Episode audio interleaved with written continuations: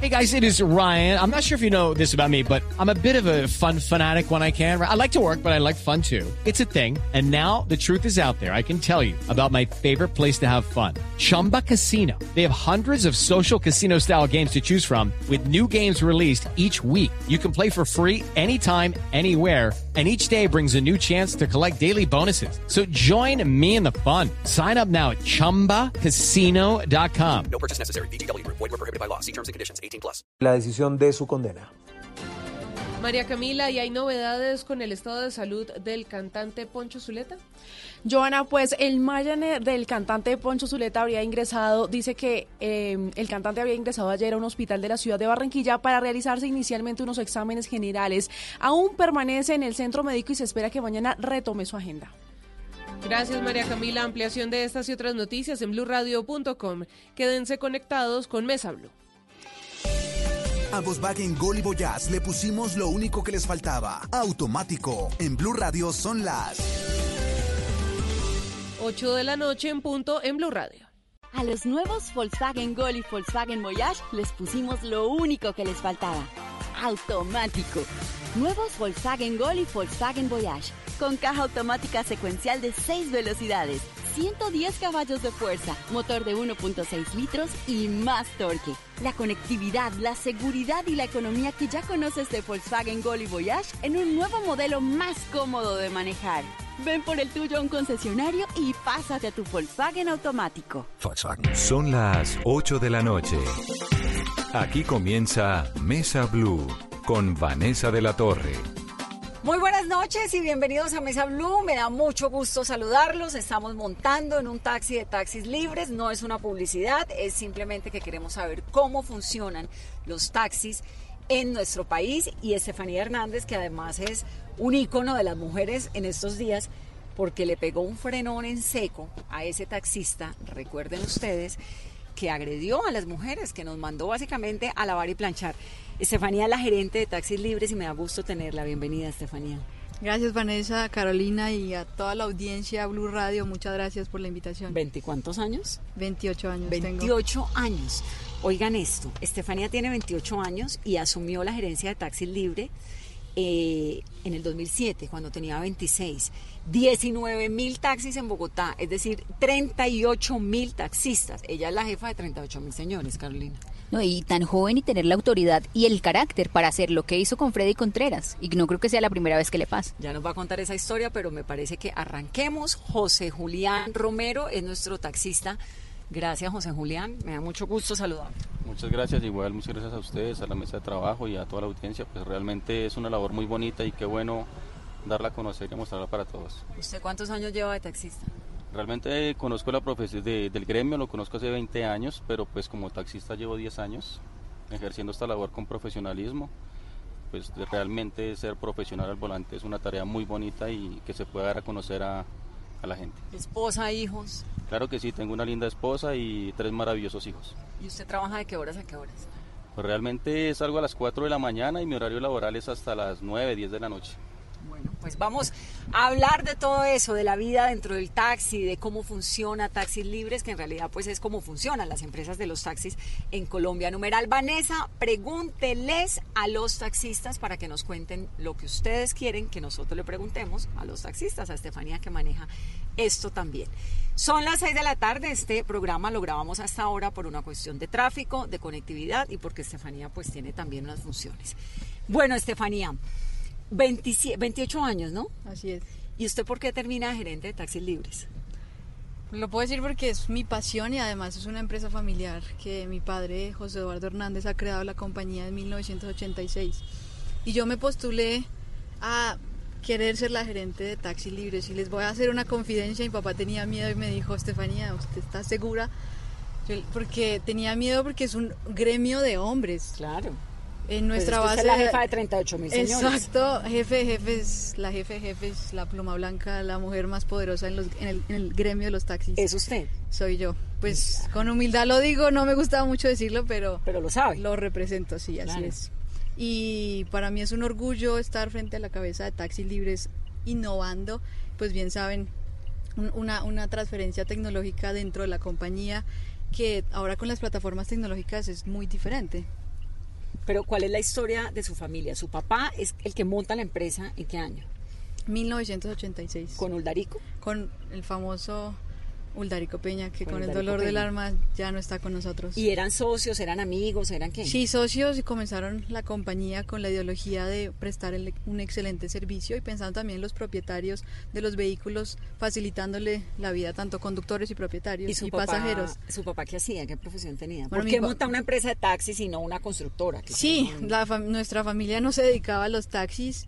Eh, mi papá es ingeniero civil, no, no lo practica, pero es administrador de empresas de la Universidad Javeriana. Compró un taxi y la familia le decía, ¿usted por qué compra un taxi? Y él decía, pues yo quiero experimentar y probar. Y vio en el periódico que decía que en, la, en el aeropuerto El Dorado estaban haciendo unas reformas y que necesitaban, pues, habilitar una empresa de taxis en el aeropuerto. Entonces mi papá se le prendió el bombillo, dijo, pues yo quiero entrar al, al gremio de los taxis, se habilitó como empresa de, de transporte de taxis ante el Ministerio de Transporte, de hecho esperamos dos años para esa habilitación. Y ahora, pues después de tener un taxi, pues mira, 18 mil taxis en la ciudad de Bogotá. Tiene un emporio. Así es. ¿Y esto fue cuando él tenía cuántos años? Eh, no, no recuerdo cuántos años Pero tenía joven, joven, pues. menos Ya de estaba con 30 su también. Por- sí, menos de 30 y me decía que cuando iba al Ministerio de Transporte decían, ay, viene el niño otra vez molestando. Pero es tema de persistencia y yo creo que el tema de emprendimiento es persistencia y trabajar con pasión, lo que nos guste es lo más importante. ¿Y usted tiene hermanos? Sí, nosotros somos cuatro hermanos, ¿Y yo soy ha- la mayor. ¿Y qué hacen los hermanos? Bueno, mi hermana Valentina trabaja en una empresa de, servi- de servicio especial, Vans, que se puede ll- llamar que somos competencia, pero es una competencia sana. Y está creando Bango, que es una aplicación para Vans compartidas en, en universidades, está incluso en el aeropuerto El Do- El Dorado con Viajes Mm. Imperial. Es la empresa de, de servicio especial. ¿Y sus Y mis otros dos hermanos pues son más pequeños. Mi hermano José Eduardo, que se llama igual que mi papá, eh, pues está estudiando en el colegio aún, tiene 17 años. Y mi hermana Claudia Elena también tiene 10 años, está en el colegio. ¿Y usted es la manda más de los taxis de la familia? Sí, pues es una empresa familiar. luego. Es una empresa familiar. ¿Cómo y- le va con todos esos señores? Con todos esos hombres taxistas, porque son Pues- la mayoría hombres, ¿no? Hay, hay- ¿Qué porcentaje hay de mujeres? El 1% en nuestra empresa, el 1.1% son mujeres taxistas. Muy poquitas. ¿Por qué hay tan poquitas? Yo, yo digo que poco a poco vamos a tener más y más taxistas. Mi trabajo en sí, yo trabajo por la equidad de género. Y de, en Cali, yo, yo digo que es un ejemplo, Taxi Libres Cali, que lo iniciamos, estamos trabajando con la ONU Mujeres y representamos y, y somos un caso de éxito, es- trabajamos en equidad de género y vamos a llevar este, este ejemplo a Bogotá. El lunes me voy a, re- me voy a reunir con la alta consejería de la presidencia de la República en equidad de género para tener programas específicos en Bogotá en equidad de género. Eso Que es hay, hay que que trabajar taxis para mujeres, ¿de golpe? Más que taxis para mujeres porque somos inclusivos y no solo para mujeres, pero es que los mismos hombres y las mujeres estén capacitados en equidad de género. ¿Y qué dijo su mamá cuando su papá dice, no, usted es la que va a gerenciar la empresa? El tema es que no fue de imposición, sino fue parte mío de yo lo quiero asumir. Y, y es tema de ganarse la posición. Pues bueno, soy administradora de empresas, tengo una especialización en finanzas y otra en gestión tecnológica y también otra pasión mía es calidad. Soy auditora interna de calidad y amo entender la empresa desde sus procesos y cómo podemos la mejora continua dentro de la organización. Entonces ingreso como en la dirección de un proyecto de tecnología y se dieron cuenta que pues mi pasión por, por la compañía la conozco a, fondo que me postulé y, y obviamente fue un empalme con el señor Uldarico Peña poco a poco él vio en mí ese potencial y quise asumir el cargo. Y ese cambio y esa transición de generaciones, de lo que pensaba Uldarico de la empresa y de los taxis, llega a Estefanía y cómo logra aterrizarlo. No, lo bonito cuando pues el señor Peña estaba vivo, él decía, por favor muéstreme la compañía del futuro. Y me dejaba poco a poco ir ilustrando, porque él dice, ilústreme, y, y eso es raro para, primero siendo hombre, muchas veces son machistas y dice como, usted no me va a decir qué, va, qué voy a hacer yo de mi empresa. Y, y si no, poco a poco, y él me decía, ilústreme y dígame la, la empresa del futuro. Entonces, ¿Cómo va a poco a poco estábamos ahí. Bueno. Obviamente, pues con todos los di- directivos de la compañía, porque eh, me gusta tomar decisiones con todos. No, pero ya está del otro lado porque ya mo- demostró que la cosa funcionaba y, y ya pues quién le va a venir a decir a Estefanía nada, ¿no? Esto llega uno a taxis libres y dice, no, es que yo vengo a una cita con doña Estefanía y, y siga, por favor. Que aún me suena raro doña Estefanía. Con Ahora nosotros los millennials ya no usamos el doña. me sale semejante quinceañera. Ah, sí, casi. Era sí. 28 años. No, y en las reuniones con el eh, ministro de la ministra de Transporte, con los altos ejecu- ejecutivos del gremio del transporte que son solos hombres. Pues es que lo que ella dijo, yo soy la mujer más poderosa del gremio de los taxistas en Colombia. ¿Qué fue lo que pasó con este taxista, Estefanía Freddy Contreras. Contreras? ¿Cuál es su versión de lo que ocurrió ahí? Bueno, efectivamente revisamos en detalle el caso. Conozco a Freddy Contreras, de hecho hoy lo cité en la compañía. Le habíamos enviado un correo electrónico, no lo había leído, entonces qué bueno, él me dijo, menos mal me citó porque yo no había visto la, cita- la, la notificación. Hablamos primero con la propietaria del vehículo, quiere decir que él no es dueño del vehículo, cosa que Julián Romero acá donde estamos sí lo es. Y la propietaria mujer dijo, pues qué ofensa, ¿cómo me va a decir a mí que las mujeres pues vamos a tener que lavar y señor- planchar? no, pero el señor sí. Eh, se salió Pues. completamente de contexto. Eh, a, la, a la final pidió disculpas, pero yo le dije, mire, más allá de pedir disculpas, no, no, usted ya lo vamos a vetar, ya está vetado de taxi libres. Él no puede expedir un tarjetón del taxi que estaba trabajando ni de próximos taxis vinculados a la empresa. Y bueno, muchos me preguntan, bueno, ¿hasta cuándo? Es de forma indefinida. También sabemos que el señor si quiere eh, mostrar a la ciudadanía que quiere prestar un mejor servicio, debe pasar por la formación pertinente en conducción segura, servicio al cliente, primeros auxilios. Y me gustaría incluso, ¿qué pasa si Freddy Contreras puede ser el prim- uno de los primeros en tomar el curso en equidad de género? Claro. Podría ser. ¿Y Pero quién- y quién les debe aprobar, curso? ¿La ONU? debe, sí, estamos Sí. buscando que sea con la ONU y con la alta consejería de la eh, Presidencia de la República en equidad de género. ¿A usted qué tanto le toca lidiar con problemas como ese? Bueno, a diario pues revisamos caso a caso y cada uno tiene su particularidad. Eh, pues para eso estamos con el área de servicio al cliente y insisto, equidad de género, respeto, los derechos humanos es fundamental. Tanto también para el quien está atrás del volante, porque ellos también son vulnerables de quien va atrás. Claro, que ese es el otro lado que no necesariamente lo vemos siempre, Claro, es que se les es montan diferente. un par de ampones en el taxi. Puede pasar, ocurre, puede pasar. Estefanía, ¿cómo funciona el negocio de los taxis? Lo de los cupos, lo de la cantidad de taxis. Explíquenos todo esto, pues casi que para dummies. Bueno, for dummies. ¿Usted Eh, sí lo entiende? Sí, yo- y trabajo para, para los taxis y les puedo explicar en detalle. No, lo más lo, fácil lo más, lo más fácil. para que Pero mira, para hablar un poco de historia, eh, que de hecho hicimos nosotros la revolución dentro de los taxis, porque cuando mi padre empieza a crear la compañía en 1986, los alcaldes le asignaban cupos, los derechos de reposición, a cada empresa. ¿sí? Entonces a usted le vamos a dar 200, pero lo que le dolía a mi papá es que... Uy, espere que pase esta bulla porque están aquí tapando huecos en las Sí, calles un poquito. de Bogotá. Entonces, cuando su papá crea la compañía en 1986, ¿qué ocurre? Entonces, como les quiero contar un poco de historia, en 1986, cuando adquirimos la habilitación para servicio de taxi, eh, los alcaldes le asignaban los cupos, los famosos cupos que es derecho de reposición a cada uno, no se lo, se lo asignaban a las empresas, digamos, no, a usted que me cae bien le voy a dar 200 ya que inició. Y era, mi papá le tocó esperar dos años para poder habilitar la empresa. ¿Y cuántos cupos le dieron de entrada? Eh, 200 taxis de entrada. Entonces él dijo, a mí no me costaron nada, yo se los voy a dar a los propietarios de los vehículos que, que, que se comprometan y, y ya vio el negocio más amplio en telecomunicaciones. O sea, él dijo, mi empresa no solo va a ser de afiliaciones, sino yo me quiero centrar en la tecnología. La tecnología es Exacto, en ese entonces. el, el Y, radioteléfono. y luego más adelante, digamos que en consecuencia con, con el hilo de, de la historia, en 1993 el alcalde Jaime Castro decide cerrar el parque automotor y dice acá no entra ningún taxi más. Y al cerrarlo, desde 1993 hay 50 mil taxis.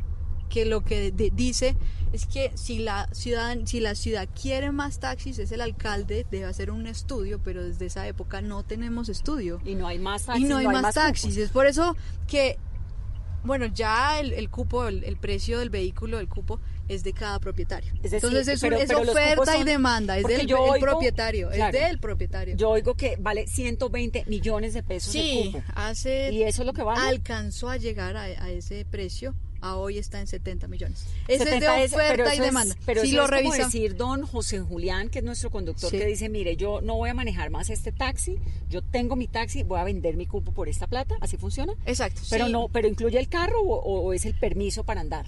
Por eso, está el cupo. Entonces, si en el caso acá de nuestro conductor, José Julián, des- si lo desea, hay dos formas, si quiere vender el taxi, obviamente con el, con el cupo, o chatarriza, si ya ve que el, pero este taxi está nuevo y no creo que lo vaya a chatarrizar, pero si ya está muy viejo el taxi, lo chatarriza y lo que vende es el cupo, que es lo más valioso Claro. en el sector de los taxis. Y es un tema en economía de oferta y demanda.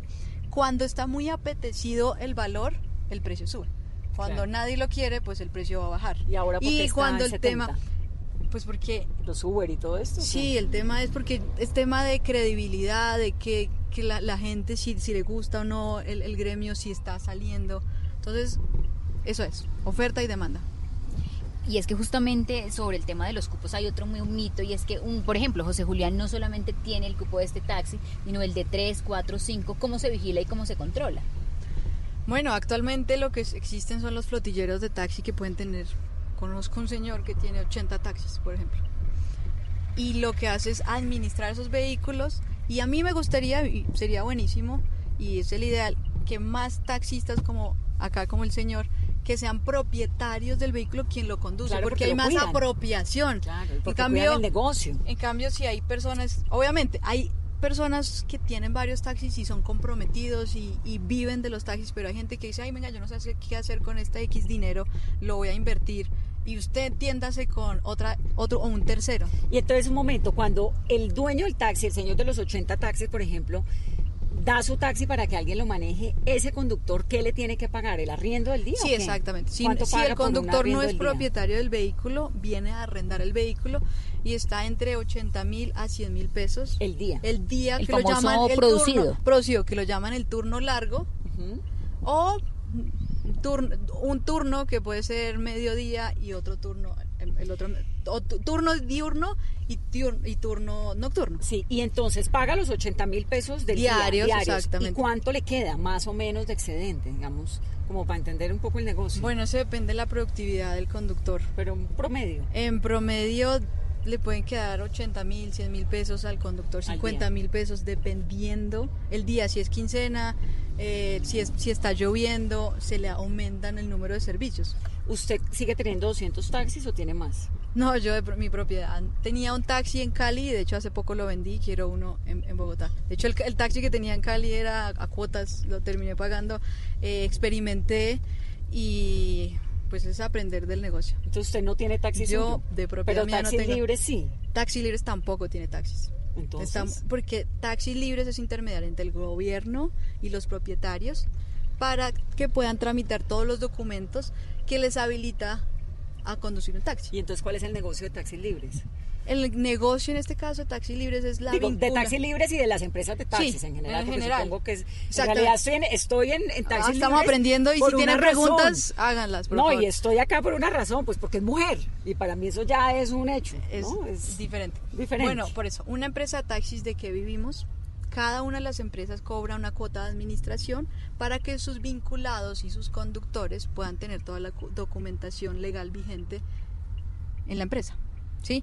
Piense, acá digamos, este se llama la- la el famoso tarjetón o técnicamente la tarjeta de control, que muestra toda la documentación, la misma empresa, la misma empresa la, lo tramita, en que estamos trabajando nosotros y que queremos que todos los documentos estos sean digitales para facilitarles la vida, primero a los conductores y segundo a los, a los pasajeros que lo puedan consultar también. Claro. Y eh, algo, una petición que le estoy haciendo al viceministro de Transporte de Hostos, es que el tarjetón debería estar alineado a la cédula de la persona y que si el señor se pasa de un taxi a otro, no sea borrón y cuenta nueva, sino tenga una trazabilidad. Y que sea el historial y la hoja de vida del Y conductor. ahora está como.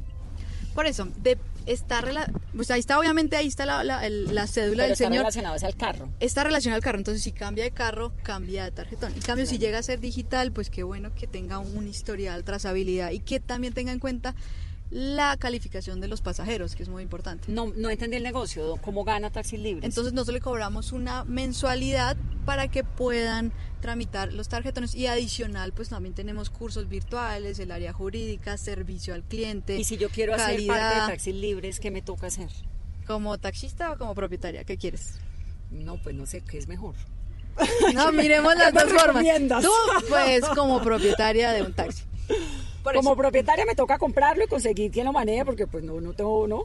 Exacto. Pero digamos como taxista. Como taxista, entonces, va a la empresa.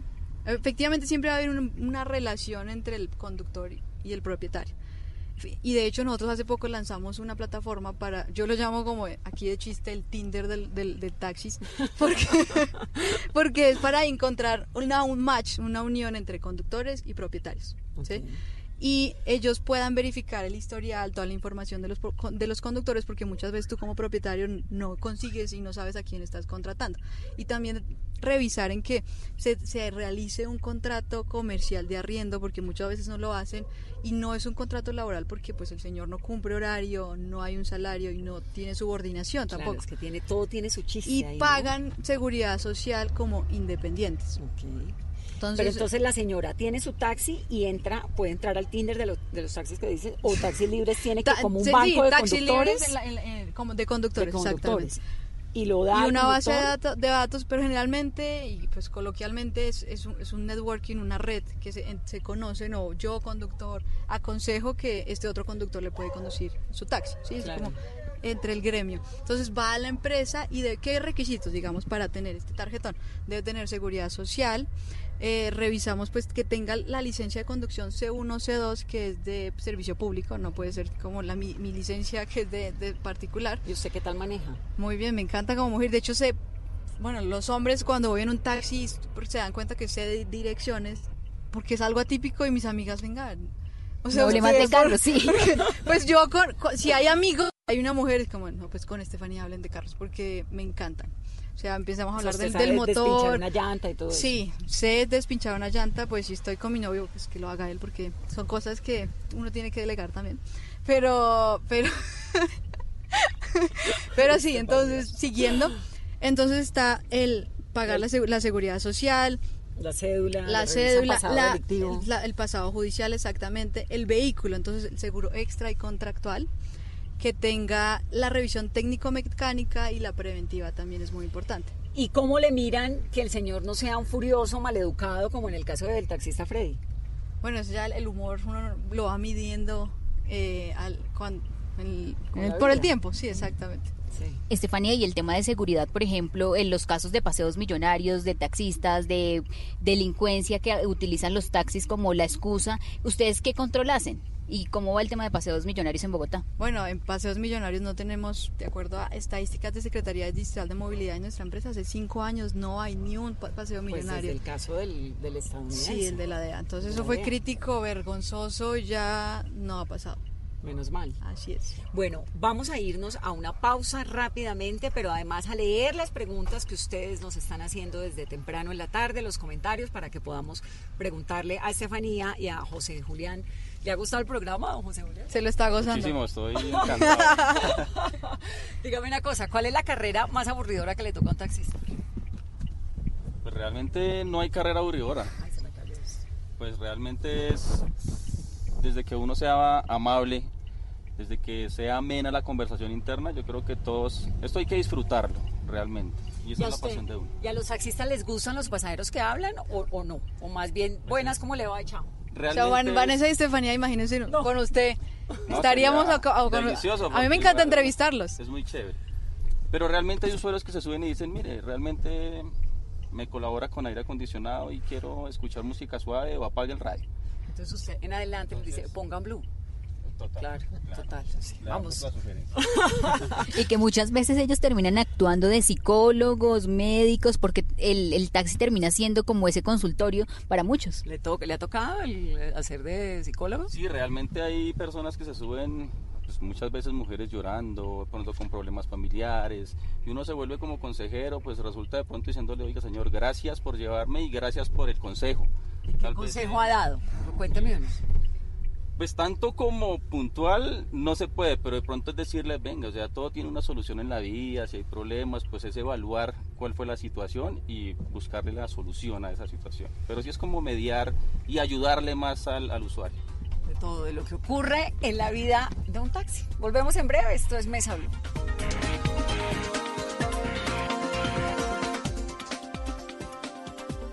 Todos tenemos un reto, algo que nos impulsa, eso que nos hace levantar de la cama todos los días, un sueño que nos lleva al límite y nada más importa. No importa el dolor, ni la frustración, no importa el tiempo. Un reto que es a la vez nuestro combustible y nuestra obsesión. Porque nada se consigue de la noche a la mañana. Este es mi reto. ¿Cuál es el tuyo? Pasta Sonia, sabor y energía que te hacen mejor. Trabajamos pensando en usted. Estás escuchando Blue Radio, un país lleno de positivismo, un país que dice siempre se puede. Banco Popular. En el mundo de antes escuchabas, viene a Colombia nuestra banda favorita y tenías meses de planeación. Hoy escuchamos Solo por hoy, entradas al Rock Stereo a mitad de precio. y eso no te da mucho tiempo. En un mundo que va así de rápido necesitas una tarjeta de crédito express. Solicita la tuya y te la entregamos fácil, rápido, sin papeles y lista para usar, para que puedas ir al concierto de tu vida. Banco Popular. Somos Grupo Aval, vigilado Superintendencia Financiera de Colombia.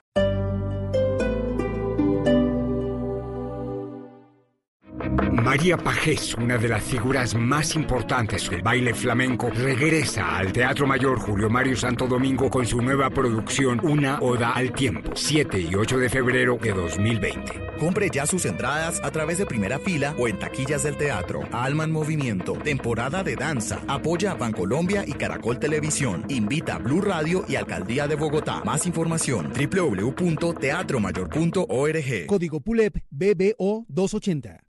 Hoy en Blue Radio. Hola amigos de Blue, Eh, soy Juan Daniel Oviedo, como se podrán dar cuenta, director del DANE y quiero invitarlos eh, a sintonizar esta noche Bla Bla Blue a partir de las 9, eh, dado que estaré como invitado especial de este interesante programa. Así que ya lo saben, nos vemos esta noche para que podamos tener una conversación muy agradable. Recuerden, a las 9 de la noche en Bla Bla Blue. Bla bla blue. Conversaciones para gente despierta. De lunes a jueves desde las 9 de la noche. Por Blue Radio y bluradio.com. La nueva alternativa. María Pajés, una de las figuras más importantes del baile flamenco, regresa al Teatro Mayor Julio Mario Santo Domingo con su nueva producción Una Oda al Tiempo, 7 y 8 de febrero de 2020. Compre ya sus entradas a través de primera fila o en taquillas del teatro. Alma en Movimiento, temporada de danza. Apoya a Bancolombia y Caracol Televisión. Invita a Blue Radio y Alcaldía de Bogotá. Más información www.teatromayor.org. Código PULEP BBO 280.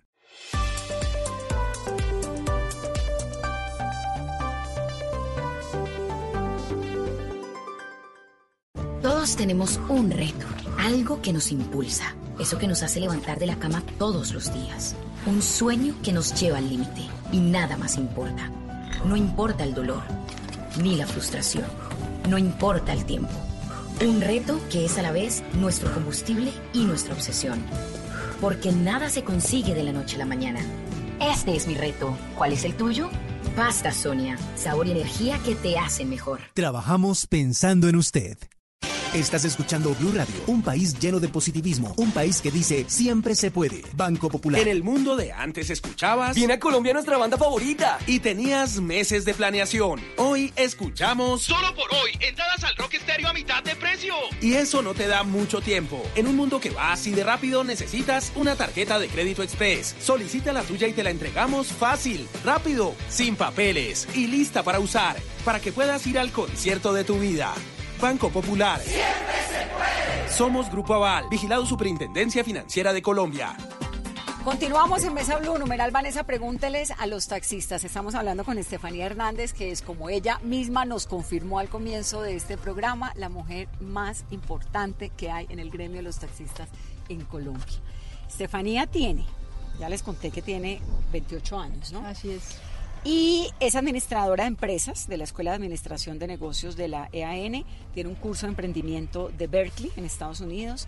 tiene un programa de emprendimiento del Babson College también en Estados Unidos y tiene dos especializaciones, una en la Javeriana, en gestión tecnológica y otra en gestión financiera. En gestión financiera, estudiadísima. Sí, me encanta estudiar y si yo digo que para los conductores es muy importante estudiar, pues también hay que aplicarlo. Y me encanta investigar, saber pues ¿Por qué terminó viviendo en Estados Unidos? Bueno, una, la historia medio larga y si me permiten, eh, mi, mi, mi, papá tiene un primo que trabajó porque ya, ya no trabaja en la NASA, eso fue hace 10 años. ¿En la NASA? En la NASA como ingeniero, pues admirable y estuve estudiando allá un año.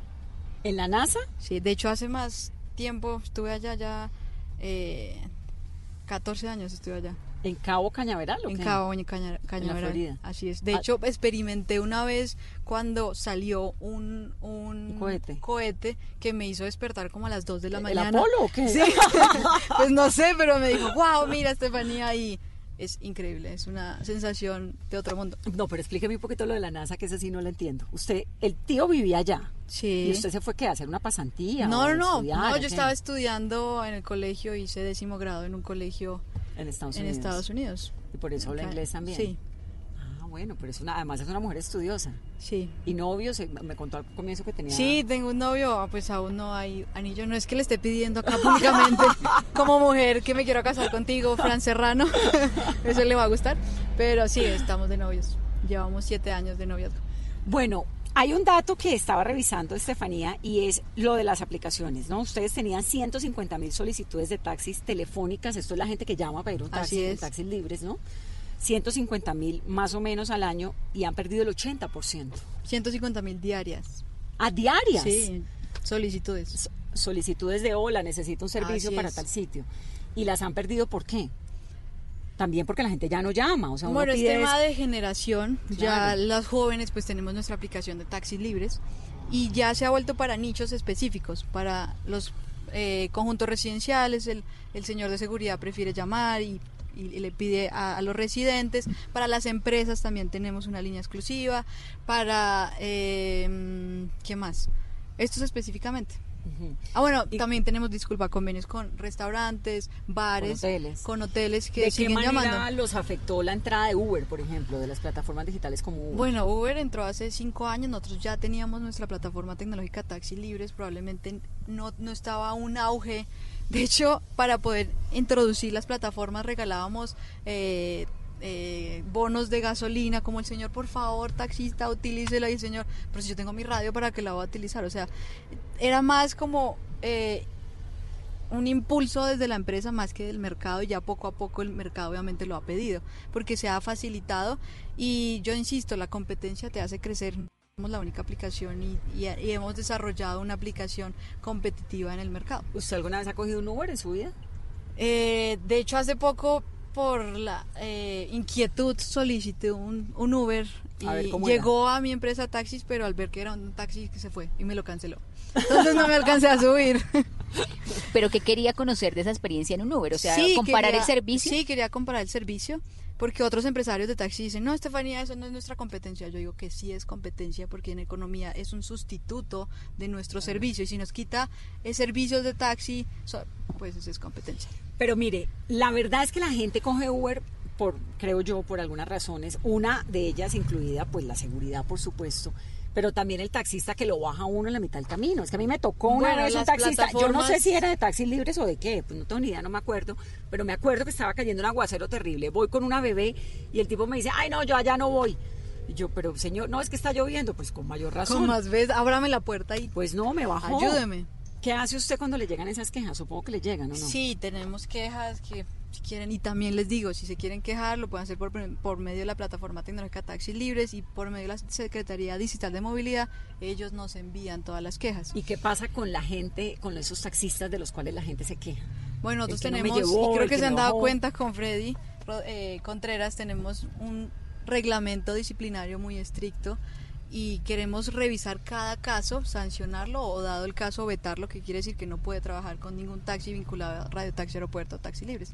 Y otra de las quejas constantes es que el, taxímetro está adulterado. O sea, a mí me cobra, por ejemplo, eh, hasta mi casa 10 mil, 12 mil pesos, pero cojo otro taxi y me cobra 18 mil y se molesta porque no se les paga lo que ellos están pidiendo. ¿Qué hacen ustedes o cuál es el control? Preguntémosle, yo creo que acá José Julián no debe tener ta- eh, muñeco. Hoy no nos está cobrando. el taxímetro no, está prendido. No, no, lo, lo estamos pagando por horas. Bien saben, acá pagamos la hora. ¿Cuánto vale la hora de taxi? La hora taxi 18.600. ¿Y qué hace usted, por ejemplo? No, pero no. Pero le el vamos a pagar con propina, no se preocupe.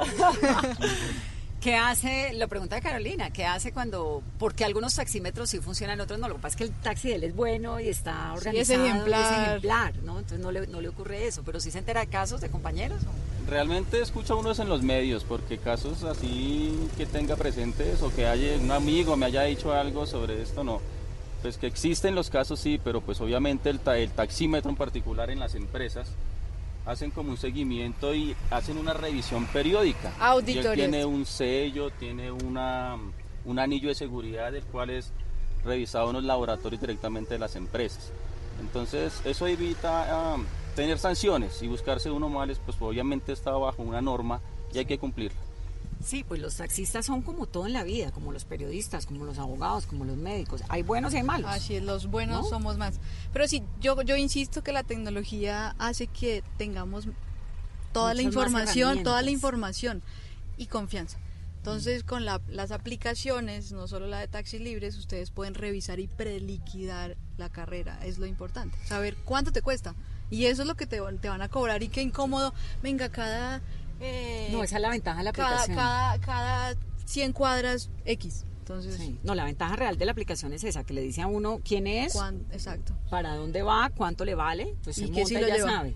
Y que además tiene la certeza que lo lleva. Estefanía, ¿y cuál va a ser la estrategia para que los bogotanos confíen nuevamente en los taxis? Ustedes tienen la oportunidad de volver a capturar ese público bogotano que ya evitaba los taxis.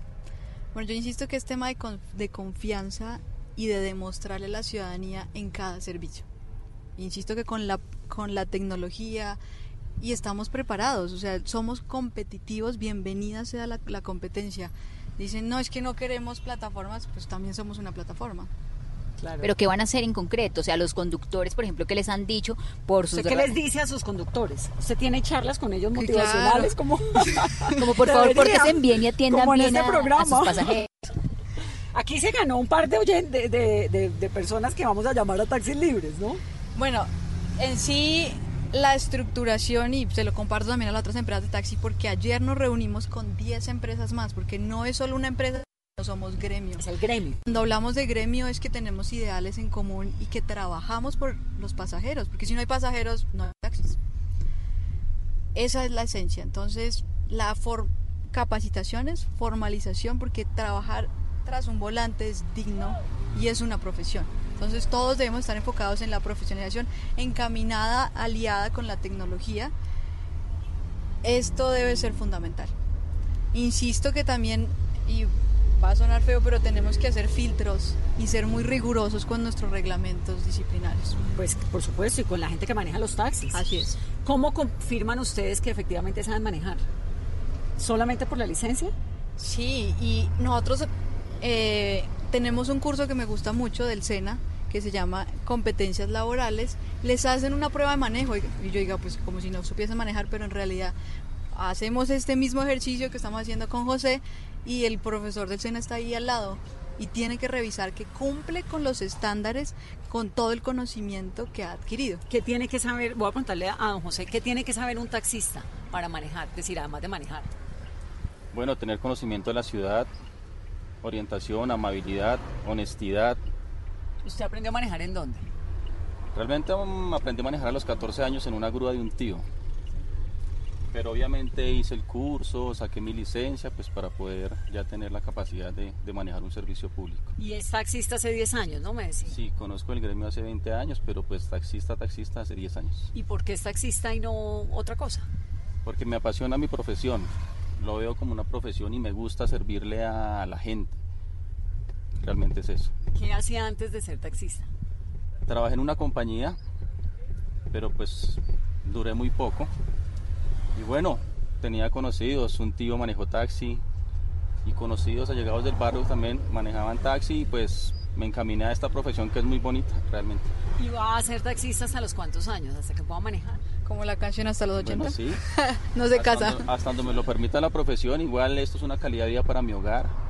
Mis hijos, mi esposa, mi familia se ve se ve beneficiada de esta linda profesión, entonces voy a continuar. Ha levantado o está levantando tres hijos, ¿no? Tres hijos. ¿La señora qué hace?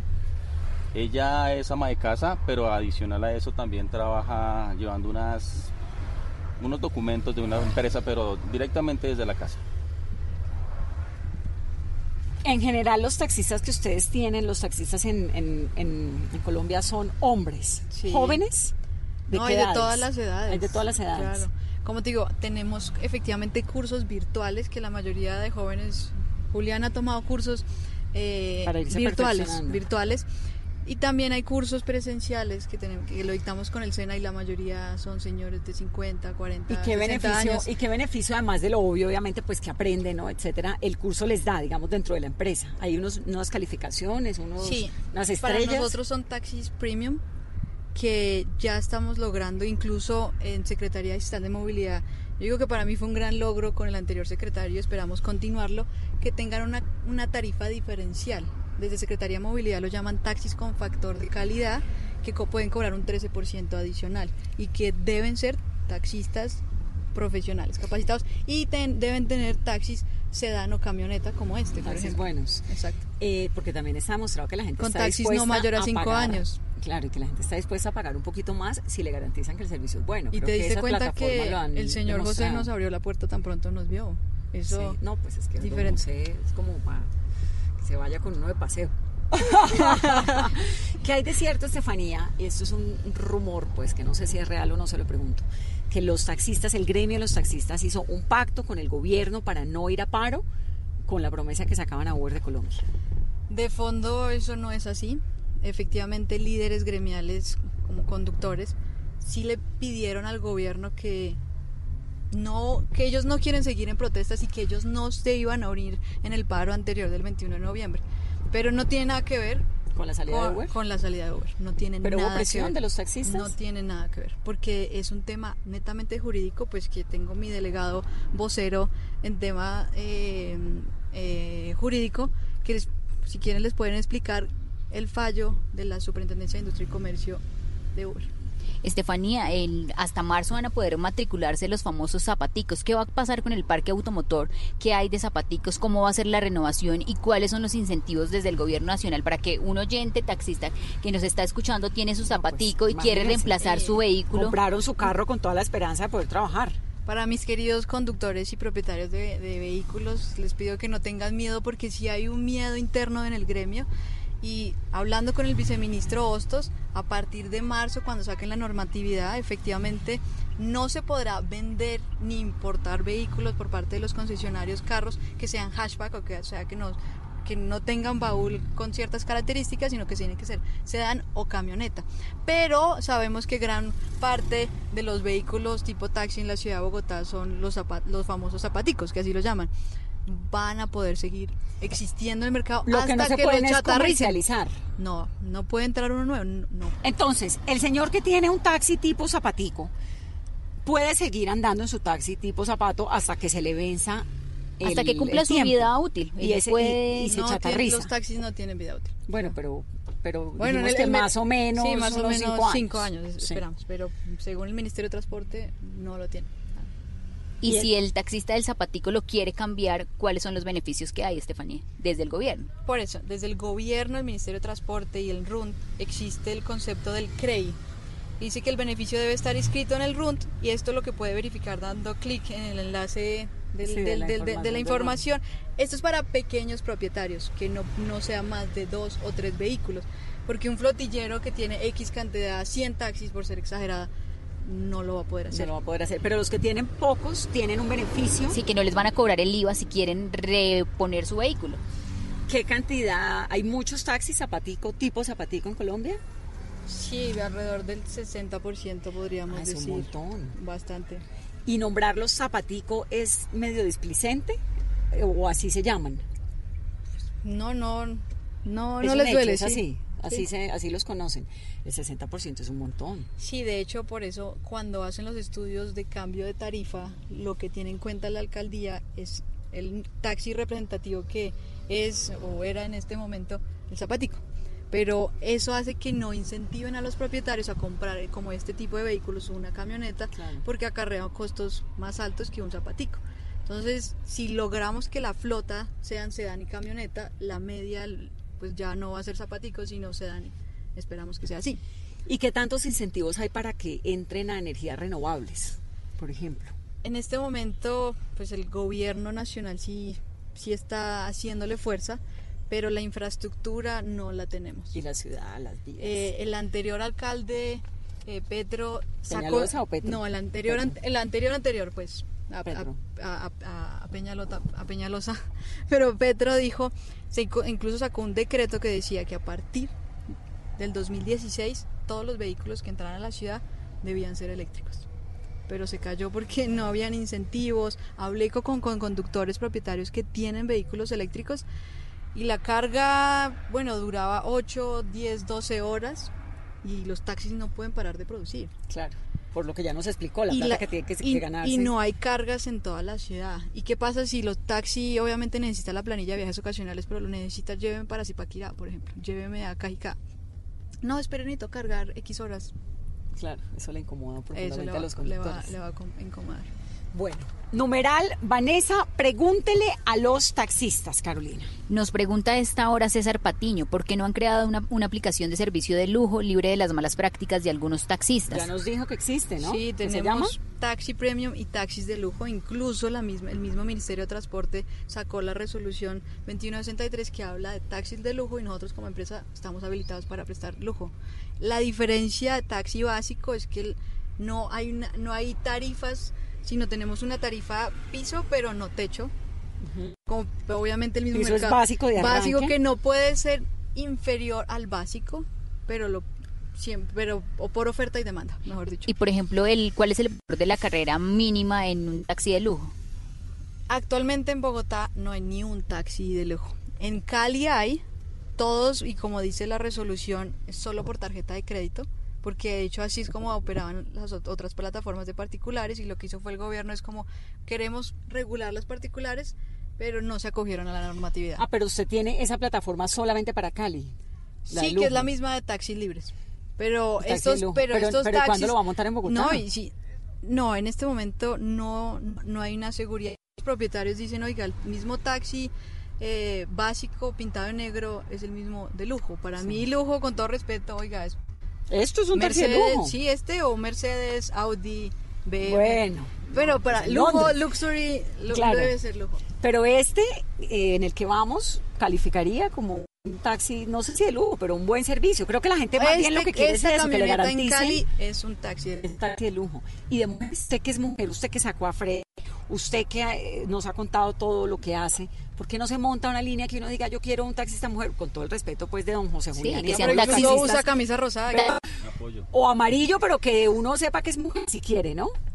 Sí, qué bueno y, y estamos empoderando a las mujeres taxistas. Lo, la cuestión es tema de dis- disponibilidad. ¿Qué pasa si la mujer que está cerca a, a mi punto de recogida está a media hora o una hora? Entonces, Porque no hay tantas mujeres porque taxistas. no hay tantas mujeres. También tenemos que pensar en la disponibilidad, en la comodidad y seguridad de los pasajeros. Pero no hay tantas mujeres taxistas porque no sé si les den también los beneficios que les daba, por ejemplo, Uber, y es que ellas podían eh, irse a trabajar algunas horas pocas, ¿no?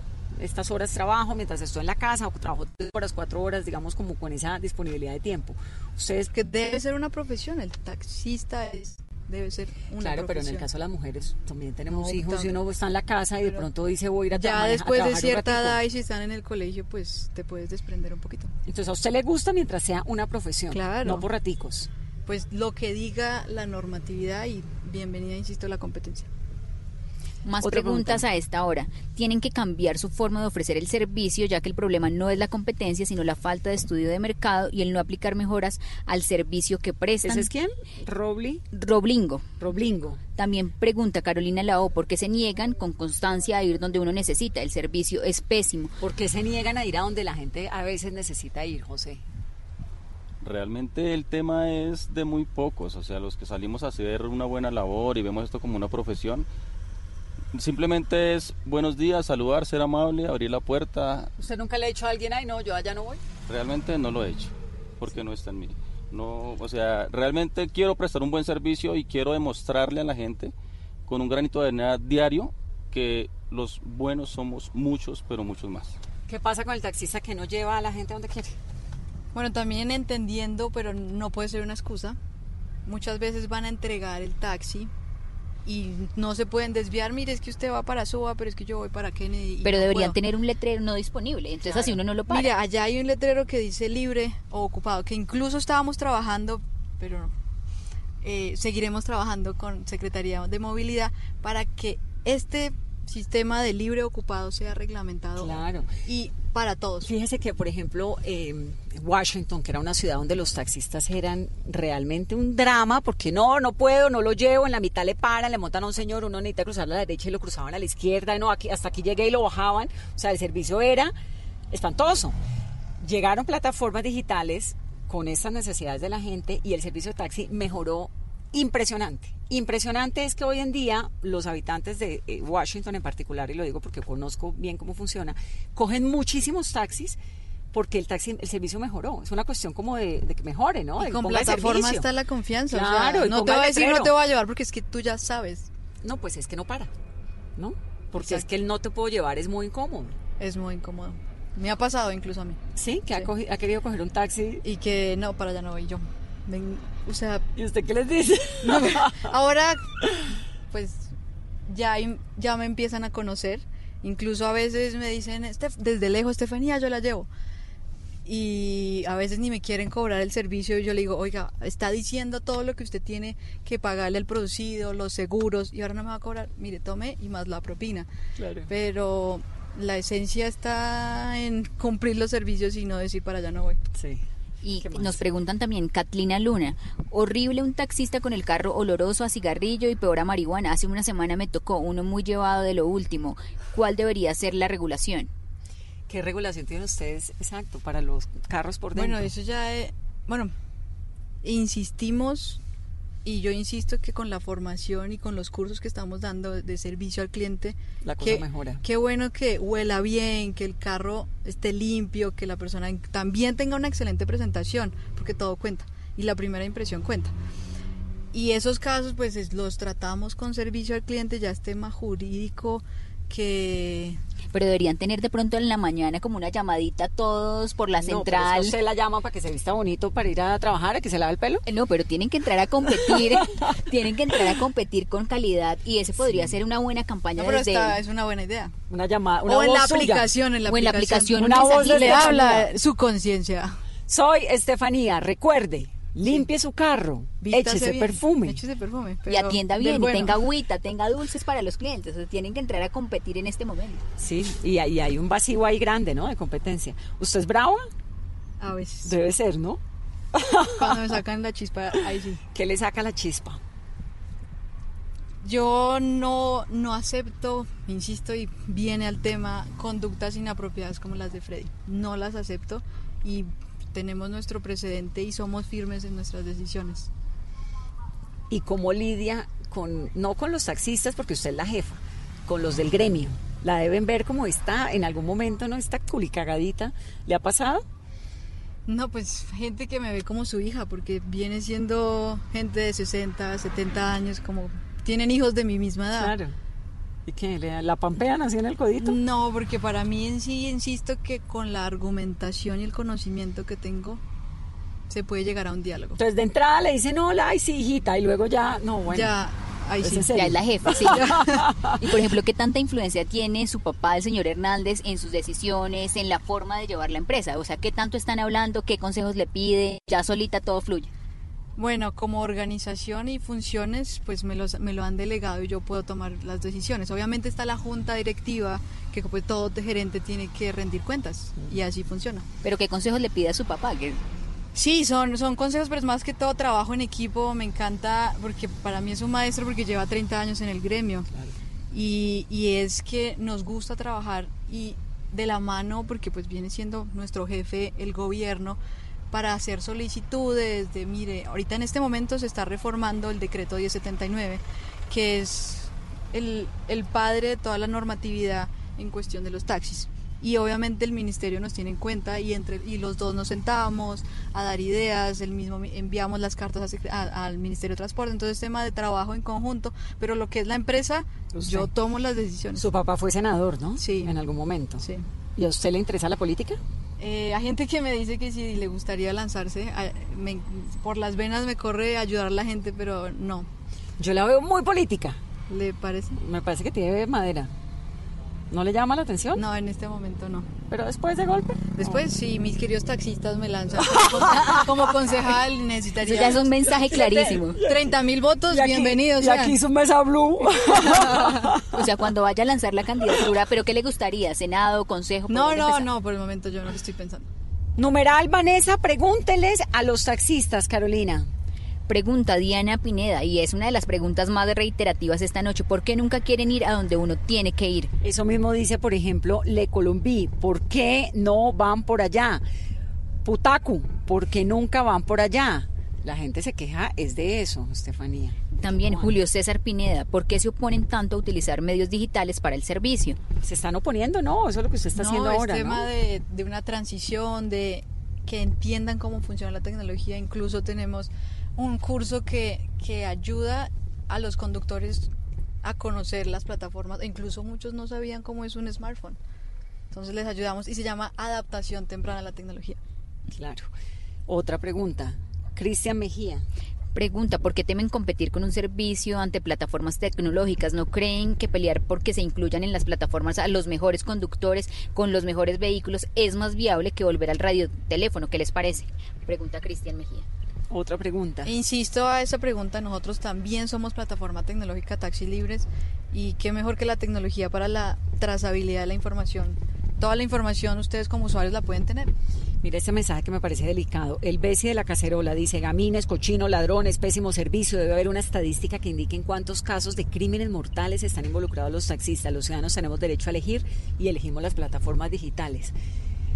Es que la gente o los ama o les da rabia, ¿no? Expliquémosle lo que me contó ahorita de los de los paseos millonarios. No hay ya paseos millonarios. Sí, ya no hay paseo millonarios, insisto, el pasado judicial se le está revisando a los conductores y el eh, reglamento disciplinario somos muy fuertes con cada uno de los conductores. Si tiene usted un trabajo duro por delante, Estefanía. Sí, yo digo que se compara con la rectora de un colegio cuando los niños Son hacen- necios. Son necios y, y, hay y me- que a veces hacen eh, cositas no muy Así es. Otra pregunta, ¿por qué no enfocan sus esfuerzos por conseguir ser propietarios de los autos y tener horarios laborales dignos y todas las prestaciones de ley? Esa ¿Cómo? pregunta la hace JR. Sí, es una pregunta totalmente válida e insisto, qué bueno sería una empresa de taxis que, eh, que los conductores cumpliesen su, su, su horario, pero insisto, los conductores no tienen un contrato laboral, no cumplen un horario, no hay un salario, no hay subordinación. Ellos pagan su Son- seguridad, ellos, mismos, son todo ellos. trabajadores independientes. ¿Y por qué si es una empresa seria como la de ustedes que es tan grande no tienen unos contratos laborales? ¿Por qué razón? ¿Por los horarios? Nosotros tenemos es un contrato con el propietario del vehículo Claro. y cada propietario elige su conductor y nosotros también lo filtramos, pero es el propietario quien lo elige. ¿Qué me gustaría? Y insisto, si hay más propietarios conductores, hay mayor apropiación Claro. del servicio. Y esos beneficios, digamos, de préstamos o no sé, ¿cómo ayuda uno a que los taxistas puedan comprar sus taxis? ¿Eso quién lo hace?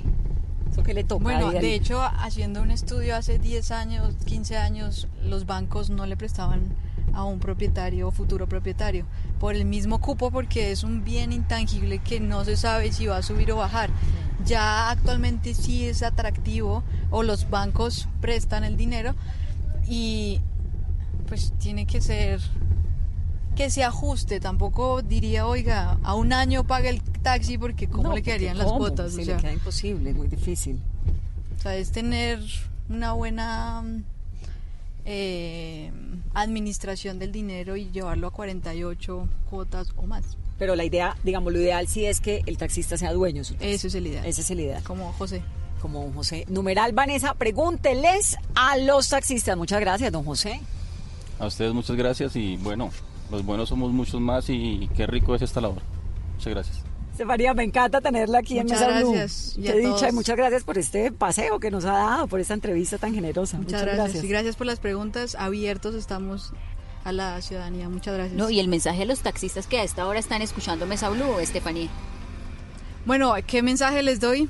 Primero que mi vida entera son los taxis y que vean el taxi como una profesión. De la mano con la tecnología seremos competitivos. Insisto, este es nuestro eslogan y lo seguiremos diciendo.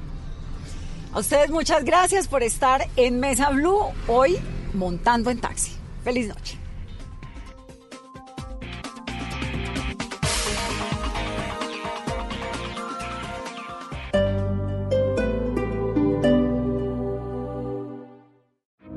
María Pajés, una de las figuras más importantes del baile flamenco, regresa al Teatro Mayor Julio Mario Santo Domingo con su nueva producción Una Oda al Tiempo, 7 y 8 de febrero de 2020. Compre ya sus entradas a través de primera fila o en taquillas del teatro. Alma en Movimiento, temporada de danza. Apoya a Bancolombia y Caracol Televisión. Invita a Blue Radio y Alcaldía de Bogotá. Más información www.teatromayor.org. Código PULEP BBO 280. Este año les prometemos que va a ser un año futbolero.